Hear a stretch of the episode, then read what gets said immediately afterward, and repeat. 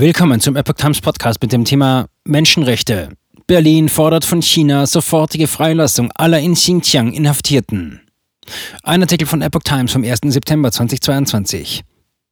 Nach dem UN-Bericht zur Lage der Menschenrechte in der chinesischen Region Xinjiang hat die Bundesregierung die sofortige Freilassung aller dort Inhaftierten gefordert.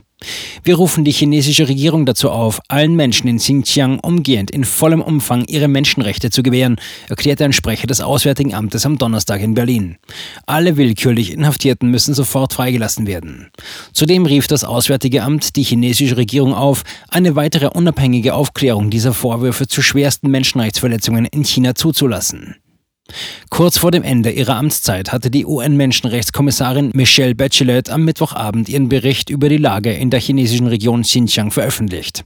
Dieser prangert schwere Menschenrechtsverletzungen in Xinjiang an und sieht Hinweise auf Verbrechen gegen die Menschlichkeit.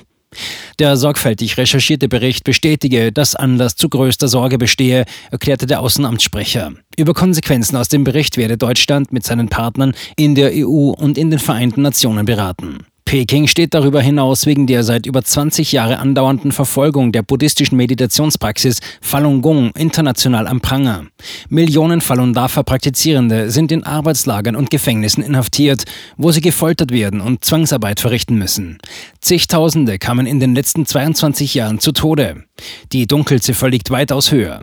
2006 wurde erstmals bekannt, dass lebende Falun Gong Praktizierende, die in Lagern gehalten werden, auf Abruf wegen ihrer Organe getötet werden. In China ist der Organhandel ein regelrechter Wirtschaftszweig geworden.